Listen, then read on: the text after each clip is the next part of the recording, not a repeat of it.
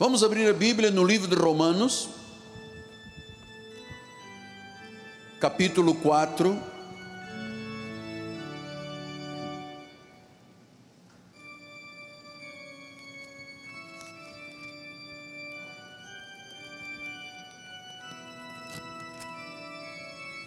Versículos 2 e 3. Porque se Abraão foi justificado por obras, tem que se gloriar, porém não diante de Deus. Pois que diz a Escritura: Abraão creu em Deus, e isso, isso sim, lhe foi imputado por justiça. Que esta palavra abençoe todos os corações. Vamos orar ao Senhor.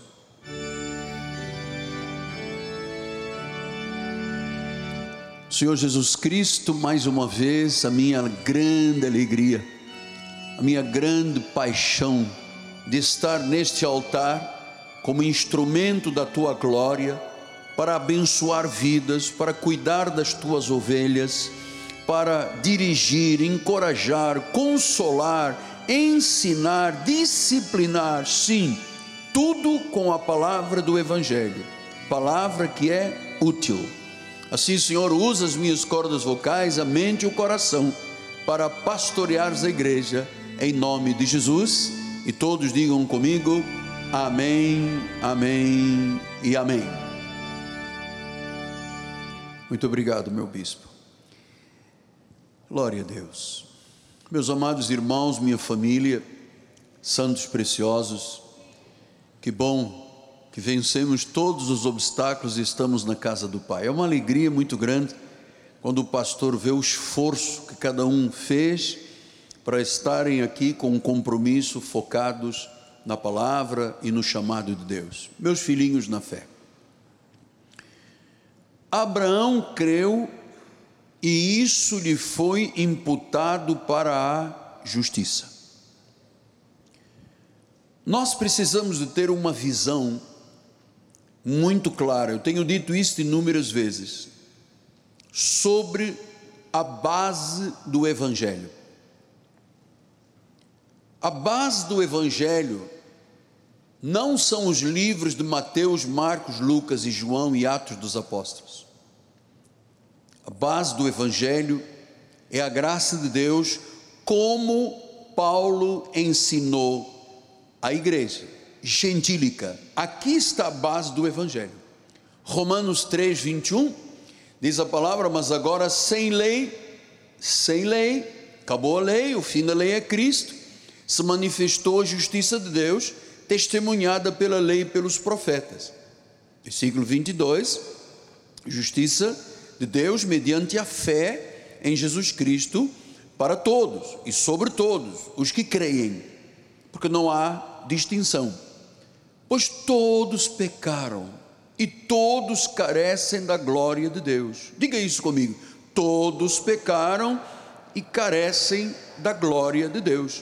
Versículo 24 diz: sendo justificados gratuitamente por Sua graça, mediante a redenção que há em Cristo Jesus, a quem Deus propôs no seu sangue como propiciação você já conhece esta palavra, mediante a fé para manifestar a sua justiça, por ter Deus, na sua tolerância, deixado impunes os pecados anteriormente cometidos. Tendo em vista a manifestação da sua justiça no tempo presente, para Ele mesmo ser justo e o justificador, Ele ser justo e o justificador daquele que tem fé em Deus. Amados, esta é uma passagem forte, é fundamental para se entender o Evangelho segundo Paulo. Por isso eu lhe digo, o que acabamos de ler, ele é o justificador daquele que tem fé em Deus. Isto é um texto desafiante para todos nós. Agora se manifestou uma justiça que provém de Deus, diz o versículo 21 Diz: sem lei. agora sem lei se manifestou a justiça de Deus. Quer dizer, que a justiça de Deus independe da lei. Ela foi testemunhada pelos profetas, ela é mediante a fé em Jesus Cristo para todos aqueles que creem, porque todos pecaram e todos carecem da glória de Deus. Eu vou lhe dizer uma coisa, amado. Se eu não lhe dissesse mais nada esta noite, se eu não apresentasse pastos verdejantes, punjantes, o que eu acabei de ler são as boas novas do Evangelho. É o ponto de partida essencial do Evangelho. Acreditar que todos pecaram, todos carecem da glória de Deus e só são justificados pela fé em Cristo. Da justiça que independe da lei ou seja, nós fomos justificados pela graça através da fé, independente da lei. Então eu gostaria de dizer aos irmãos amados: não se deixem arrastar por ensinos que perturbam e pervertem e escravizam. A graça de Deus é libertadora. Diz que nós cremos e somos justificados através da fé. Esta é a doutrina da justificação da fé. E eu vou lhe dizer, quando nós tratamos da justificação da fé, que é o ponto final que Deus prova e limpa a vida de pecados, nós estamos falando do coração, da pedra angular do Evangelho. Sem este entendimento que nós somos justificados pela graça através da fé, não há Evangelho pessoa pode se sacrificar, lamber o pó do chão, subir aos montes na madrugada, não dormir quatro, cinco dias, ficar sem comer um mês, isso não traz méritos nenhums para a salvação. Então, justificação da fé é o coração, é a pedra angular do Evangelho. E foi Paulo que pelo Espírito Santo usou para proclamar este princípio. E agora, por que, que ele proclamou este princípio neste momento? Porque naquele momento o Evangelho sofria ataques de falsos mestres e dos legalistas. Falsos mestres com falsas doutrinas. Então eu disse aqui no domingo, amados, Volto a dizer, gravei esta tarde na televisão, toquei neste assunto. Pessoas que se dizem cristãs, de 20, 30 anos para cá, nada conhecem do Evangelho. Porque nada é pregado do Evangelho. Milhões de pessoas no Brasil e no mundo estão sendo influenciados por falsos profetas, por heresias. Senhores, quando uma corrente de oração com sacudimento, sal grosso e óleo podem salvar uma pessoa para a eternidade?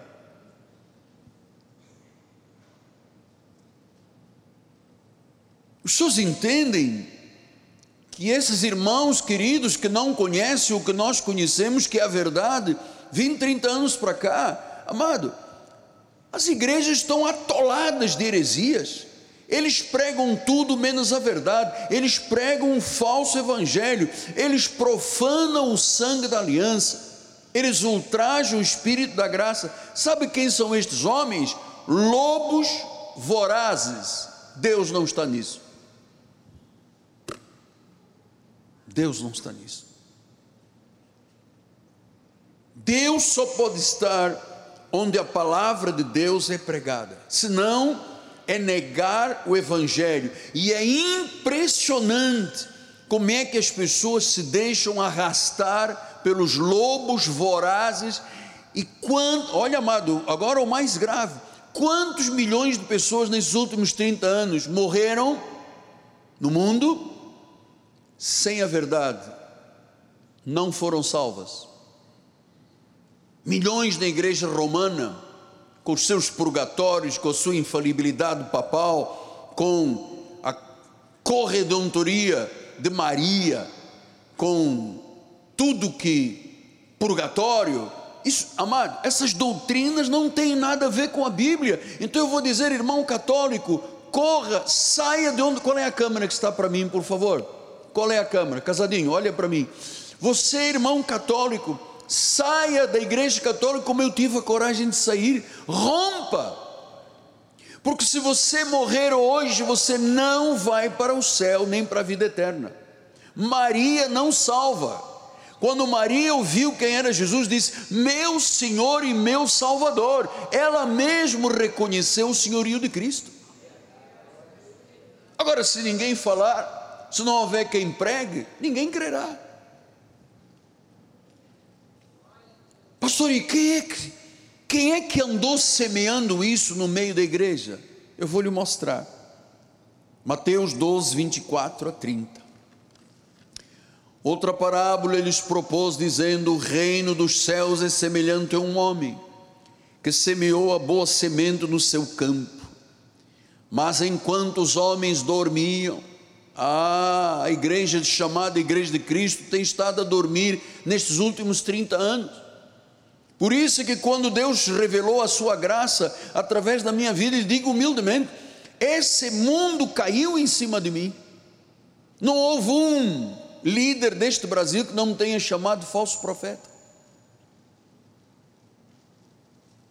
Porque as igrejas estavam dormindo, e quando uma igreja está dormindo, quando a pessoa não está avivada, despertada, ensinada, encorajada, vem o inimigo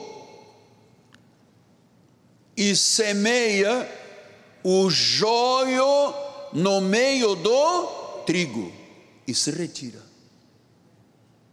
E quando a erva cresceu e produziu fruto, apareceu também o joio. Então, vindo os servos do dono da casa, lhe disseram: Senhor, não semeaste uma boa semente no teu campo? O que é ensinado na igreja, o evangelho não é coisa boa? De onde vem esse joio? Ele, porém, lhe respondeu: O inimigo fez isso. Mas os servos lhe perguntaram: Queres que vamos e arranquemos o joio? Não, replicou ele para que ao separar o joio não arranqueis também com ele o trigo.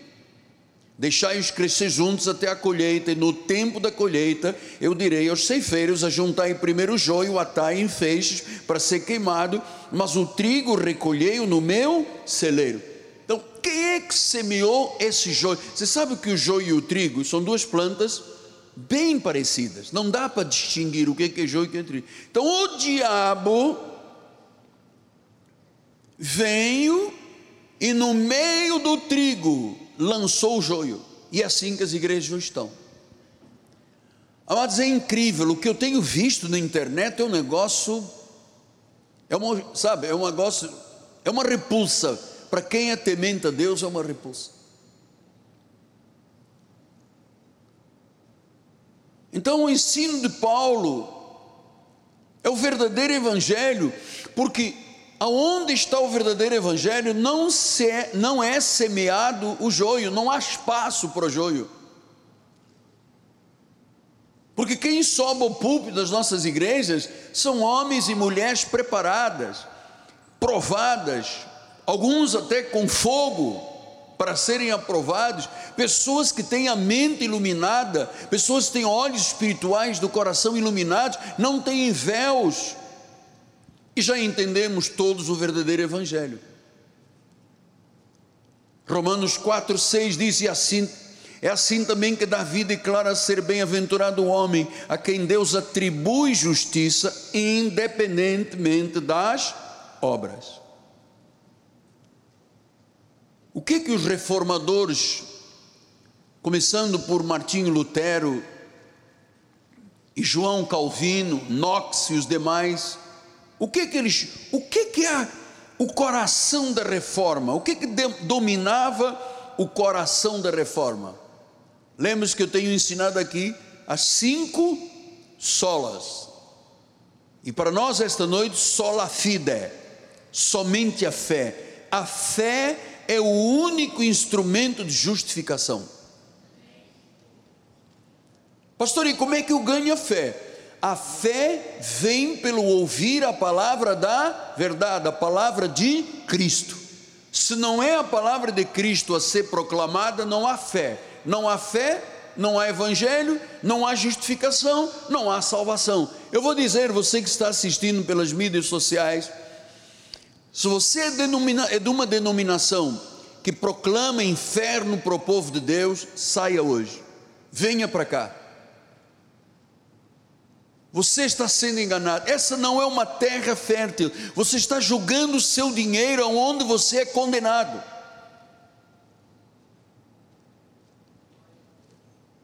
Só a fide, só a fé. Vejam, irmãos, durante dois mil anos a igreja romana tem amaldiçoado vidas, em particular desde o concílio de Trento de, do século XVI. Desde o concílio de Trento do século XVI o que é que eles disseram?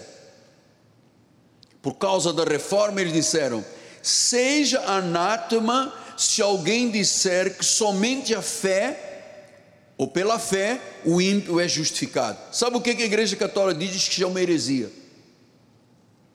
Desde o Conselho de Trento. O Concílio de Trento. Diz que se alguém disser que somente a fé justifica, ele está fazendo, falando de uma heresia. Olha o que, que a igreja romana tem destruído de vidas, olha o que, que eles têm amaldiçoado vidas. Paulo disse em Romanos 3,20: visto que ninguém será justificado diante dele por obras da lei,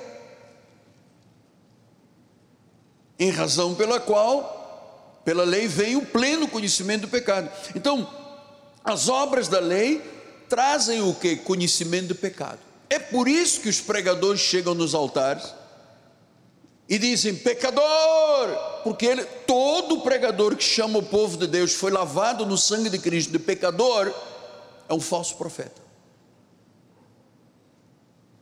Porque eles trazem o conhecimento do pecado. Eu vou lhe dizer, já disse isso várias vezes aqui na igreja, eu não sabia na igreja católica, antes de eu me converter, eu não tinha ideia do que era diabo, demônio, é, vida eterna, eu não tinha nenhuma ideia do que, que eram as coisas que a igreja, depois que eu vim a conhecer a igreja protestante, promulga. Olha o diabo, vai te pegar, perdeu a salvação, aceita Jesus, Deus apagou do livro da vida, e você está queimado. Isso tudo, essas maldades todas eu aprendi dentro da igreja protestante. E eu tenho dito aqui Deus precisou de, de me desprogramar, primeiro da Igreja Católica, porque eu era um apaixonado de São Judas Tadeu e Fátima, e, e todos os rituais da Igreja Católica, e depois Deus precisou de me desprogramar do que eu aprendi na minha igreja primitiva em Portugal, chamada Assembleia de Deus de Lisboa. Todas as condenações eu aprendi dentro da igreja. Tinha um culto de terça-feira que as pessoas eram chamadas na frente. Irmã Maria dos Anzóis, vem aqui. Lá vinha a irmã Maria. Soubemos que a senhora cortou o cabelo. Ah, só foi as pontinhas, não, não vai mais participar da ceia seis meses, está de castigo. Irmã Maria Antônia, vem aqui na frente. Ouvimos dizer que a senhora tomou banho com shampoo e sabonete. Isso é pecado, o Espírito Santo vai te levar para o inferno um ano sem tomar a ceia do Senhor, eu vi isto com os meus olhos. Tive, Deus teve que desprogramar, limpar a minha mente, limpar o meu coração, para de forma limpa e pura poder receber a semente da graça de Deus. Então, obras, ritos, cerimônias, sacrifícios, batismos são inúteis para a justificação. Versículo 22 diz: Justiça de Deus mediante a fé em Jesus Cristo, para todos e sobre todos os que creem. Justiça mediante a fé em Cristo, em Jesus Cristo, para todos os que creem. Fé em Jesus para os que creem. Isto é o coração do Evangelho.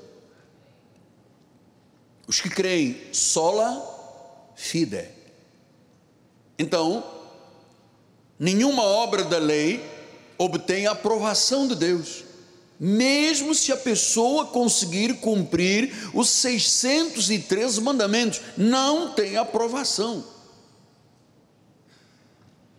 Porque é justificado somente pela fé em Cristo. O que, que as igrejas fazem?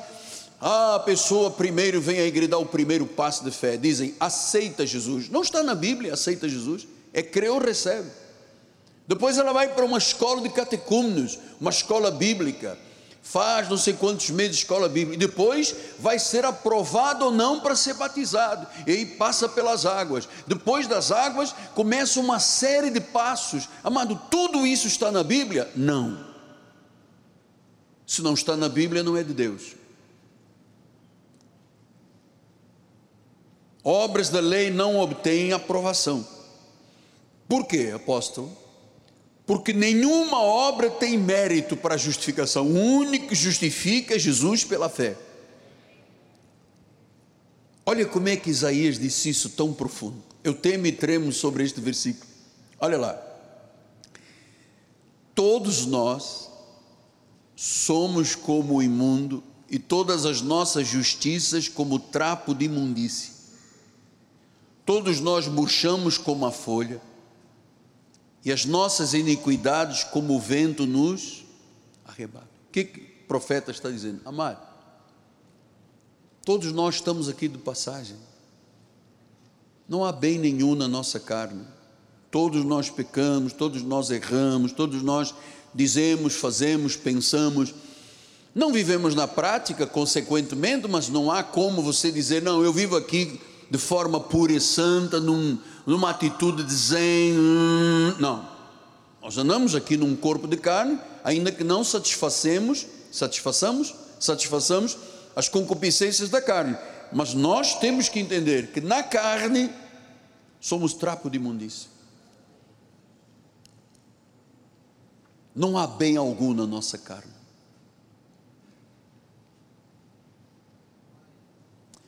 Lembra que eu, dois domingos atrás, eu falei do grande empreendedor político, um dos maiores de Roma, Júlio César, que era um megalomaníaco, um homem cheio de vaidade, pelas suas grandes conquistas. Ele tinha um escravo diante dele, onde ele ia, e quando ele começava a contar as façanhas megalomaníacas, o escravo vinha e cochichava no seu ouvido e dizia: Lembra-te que tu és mortal você vai morrer. Está aqui. Murchamos como a folha. Acho que as nossas iniquidades, o vento, tudo, amar, tudo passa. Não, mas tem um homem no Brasil, e vai terminar dentro de um caixão, com sete palmos de terra. Se não tiver jazigo de mármore, não, mas tem um senhor que manda em todo mundo aqui. Ah, amado, isso passa. Eu vivo aqui neste país há quase 50 anos. Todos já passaram. E o homem que acha que tem méritos, não conhece a Bíblia, porque a justificação da fé não deixa margem para orgulho pessoal. Por isso é muito bom quando alguém pensa além do que convém a seu respeito, ter alguém que seja um cochichador e diga: lembra-te que tu és mortal. Há pessoas que exigem palmas, exigem reconhecimento, exigem que as pessoas se submetam. Tem que ter cochichador. Lembra-te que tu és mortal. E passa. O vento leva. Então, Romanos 3, 27 e 28 diz: De onde, pois, a jactância foi de todo excluída? Por que lei? Das obras? Não. Pelo contrário, a lei da fé. Concluímos, pois, que o homem é justificado pela fé, independentemente das obras da lei. Nenhuma obra tem mérito. Só a fide, só a fé. E a pergunta é: como é que as obras de um pecador podem ter participação na sua justificação, quando a Bíblia diz não há um justo sequer? Então, uma voz tem que bradar para os céus e para a terra algum dia. E eu estou me colocando nessa posição porque todas as religiões do mundo, incluindo o catolicismo, dizem que a justificação é merecida se o homem tiver boas obras pessoais. Não é isso que a Bíblia diz. O homem é justificado pela fé, independentemente das obras da lei. Sim, apóstolo, mas por que a Igreja Católica diz isso? Porque não conhece a Bíblia. Aliás, o Papa mandou até tirar a Bíblia, vocês sabem disso. Como ele não conhece, ele não prega a Bíblia, mandou retirar, diz que é um livro antiquado. Está chamando Deus de antiquado. Deus é o mesmo de ontem, de hoje e será para sempre o mesmo. A palavra de Deus é a mesma de ontem, hoje e para sempre, porque a palavra é Deus, Deus é a palavra. O verbo é Jesus Cristo. Então olhe mais Tito 3:5. Eu estou aqui muito entusiasmado, porque o Espírito me disse: "Fale, Miguel, inste a tempo, fora do tempo. Não há como deixar passar hoje a grande oportunidade. Nós não estamos só aqui dentro. Nós estamos pelas mídias sociais, pelo satélite, levando esta palavra ao mundo, amado.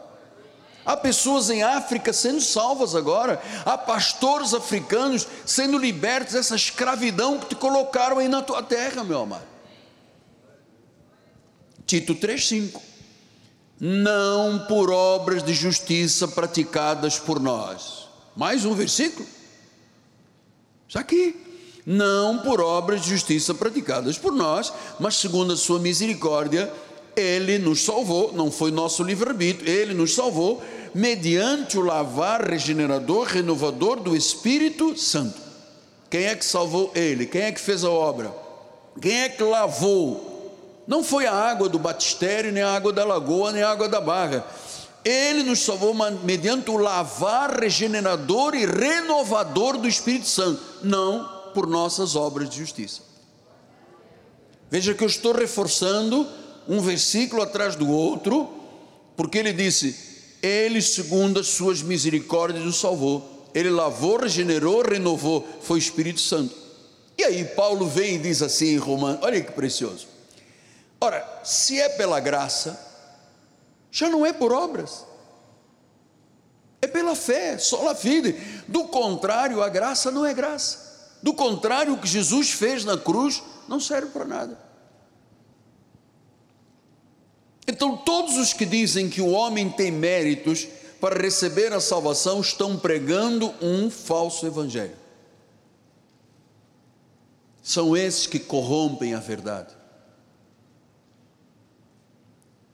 Esses corrompem a verdade. Em Gálatas 1, 8 e 9 ele diz: Mas ainda que nós ou um anjo vindo do céu vos pregue o evangelho que vá além do que temos pregado, se for além do que Paulo pregou nas 14 epístolas, seja maldito, anátema, condenado.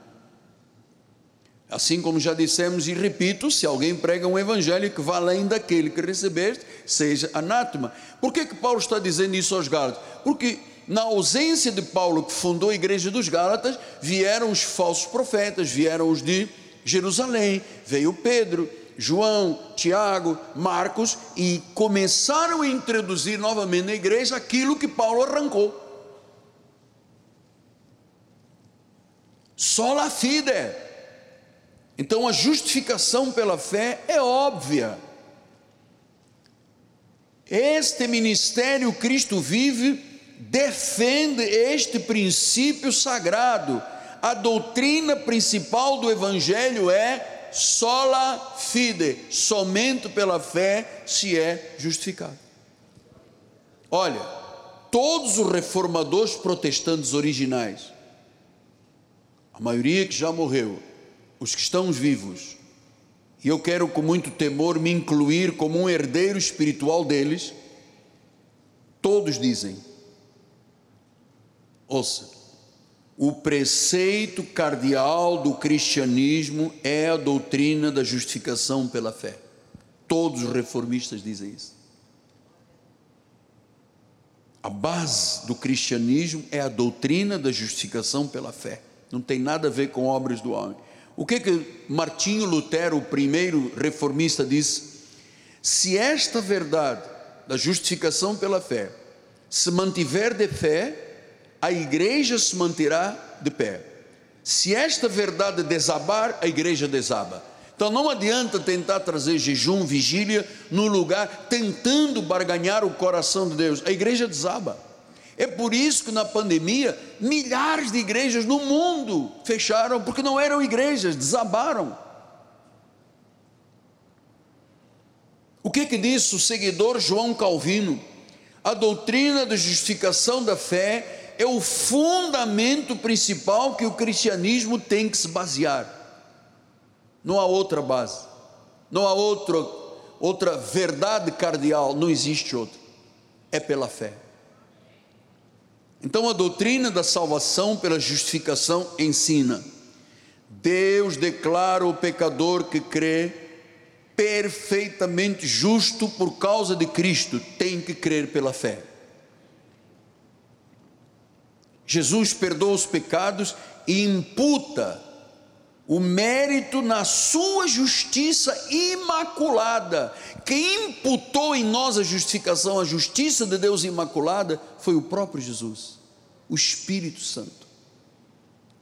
Então somos justificados diante de Deus não por qualquer coisa boa que tenhamos feito, mas somente por causa da obra de Cristo em nosso favor.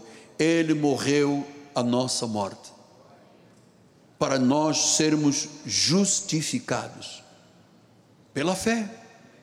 Então, aqueles que Deus chamou, a Bíblia diz que Ele predestinou, chamou, justificou e glorificou. Ele perdoou todos os nossos pecados segundo a justiça dele, que deve ser aceita por fé.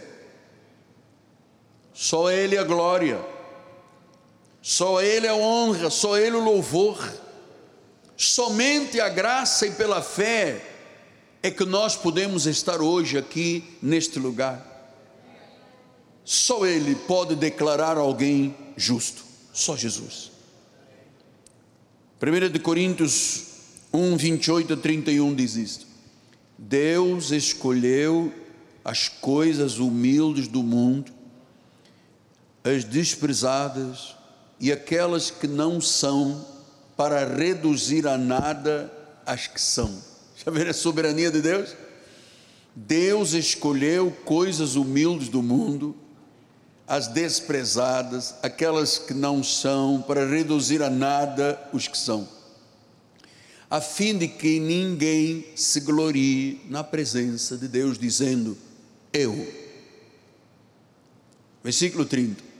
Mas vós sois dele, em Cristo Jesus, o qual Cristo se nos tornou, olha o que a obra que ele fez a justificação, da parte de Deus, ele fez o que em nossa vida?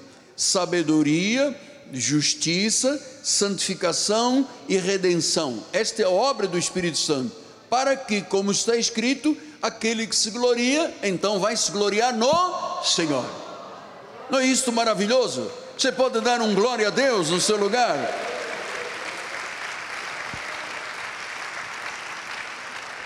Glória a Deus. Vocês sabem que não há muitos ricos e poderosos, reis, sábios, salvos porque esses são justiça própria. Quem são as pessoas poderosas no Brasil que são evangélicas? Um ministro do Supremo Tribunal, Mendonça, que é crente, pastor presbiteriano.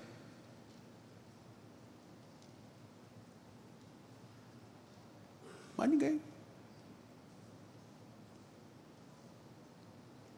Então, apóstolo, Quer dizer que eu estando aqui esta noite, crendo nisso que o Senhor está ensinando, eu tenho um grande privilégio na vida. Temos. É por isso que eu nunca me glorio. Olha, quando alguém, no outro dia uma pessoa chegou junto de mim e falou assim: O senhor, como pregador da graça, é um mito no Brasil. Eu disse: Não diga isso nunca mais. Senão tu rouba a glória de Deus da minha vida, meu amado. Não precisa dizer, não sou. Eu sou o menor dos apóstolos. Não sou digno de ser chamado de apóstolo. Porque, amado, eu tenho consciência disso. Na minha carne não há bem algum. Agora, a minha consciência das verdades de Deus é muito forte, amado. É inabalável, é inegociável. Pastor, então mostre da palavra original essa questão de justificar. Agora nós estamos caminhando para três minutos finais. Justificar ou justificação vem da palavra grega dikaió, que significa sentença de absolvição Ou seja, Deus sentenciou e absolveu.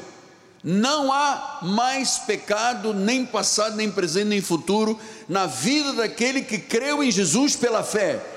Ele justificou, de caiu, ele deu uma sentença: estás absolvido, estás livre, é justo. Então, de caiu é a força do nosso ministério, é essa justificação pela fé. Hoje nós podemos dizer, e glórias glória sejam dadas a Deus, que nós só nos gloriamos no Senhor, que nós somos justos, que Deus, quando nos olha, não diz lobo, Ele não diz cabrito, Ele não diz pecador, Ele não diz sacudimento, Ele não diz óleo na cabeça, sal grosso, Ele não diz isso, Ele diz: meu filho eleito de Deus, minha amada, escolhida, separada, és um espírito comigo, eu te constituí sacerdote real, nação santa, povo de propriedade exclusiva de Deus. Sabe por quê? Porque Deus, quando me olha, Ele não me olha na carne, amado. Ele disse: Miguel, de Caió, na cruz do Calvário, eu dei uma sentença de absolvição. Eu disse: consumado esto, está consumado. E quando eu recebi isto pela fé, eu me torno uma pessoa justa, lavada, pura, limpa, sem mancha, sem rugas, sem defeitos, noiva Pastor, mas eu cheguei aqui a esta igreja, eu era como escarlate vermelho, é verdade, eras como carmesim, como eu fui também. Mas o sangue de Jesus Cristo nos lavou, nos limpou, nos absolveu. Fomos absolvidos, somos justos de Caio. Para que a honra, louvor e glória sejam somente de Jesus Cristo. Enquanto a igreja Cristo vive se mantiver sobre esta verdade, ela se torna inabalável. O dia em que você me ouvir dizer, o apóstolo Miguel Ângelo tem mérito, me leve para uma casa psiquiátrica, mando colocar ferros e correntes nos meus braços e diga: esse homem não serve mais ele tocou na glória de Deus. Camisa de força nele, morfina na cabeça. Eu temo muito, amados. Eu temo. Com Deus não se brinca. Aí fora tem muita gente brincando com Deus. Igrejas viraram boate, casa de show não há mais santidade, não há mais temor nos altares. Se dança rock, se toca baião, se toca sambinha, ah, enfim, esse modernismo da igreja, esses, esses lobos vorazes que têm arrastado atrás de si os discípulos de Cristo. Mas nós vamos terminar esta noite dizendo: De Caió foste absolvido.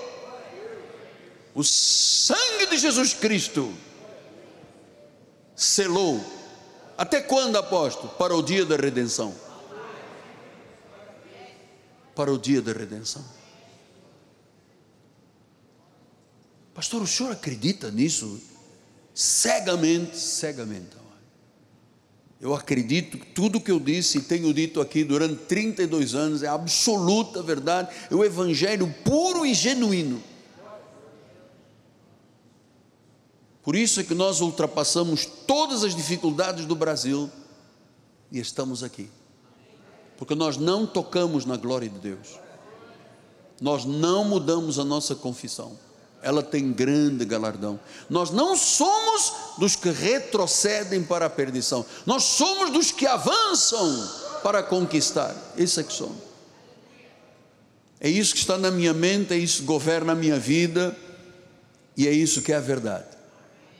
Eu acabei de alimentar você com a verdade de Deus. Senhor Jesus Cristo, muito obrigado por este encontro maravilhoso. Muito obrigado porque ontem me encorajaste a mandar uma mensagem para os intercessores falando desta noite. Que esta noite seria um marco histórico na vida de muitas pessoas. Eu sei, Senhor, que esta sentença de absolvição tem que estar forte no nosso coração, porque o inimigo vai semeia o joio e diz: Não, você é um pecador, você não merece, logo você, quem imagina você que é? Sentença de absolvição. Muito obrigado por ter nos ensinado a vivermos como justos em Cristo Jesus. E a igreja do Senhor diga: Amém, Amém e Amém. Graças a Deus. Você gostaria de dar um aplauso ao Senhor?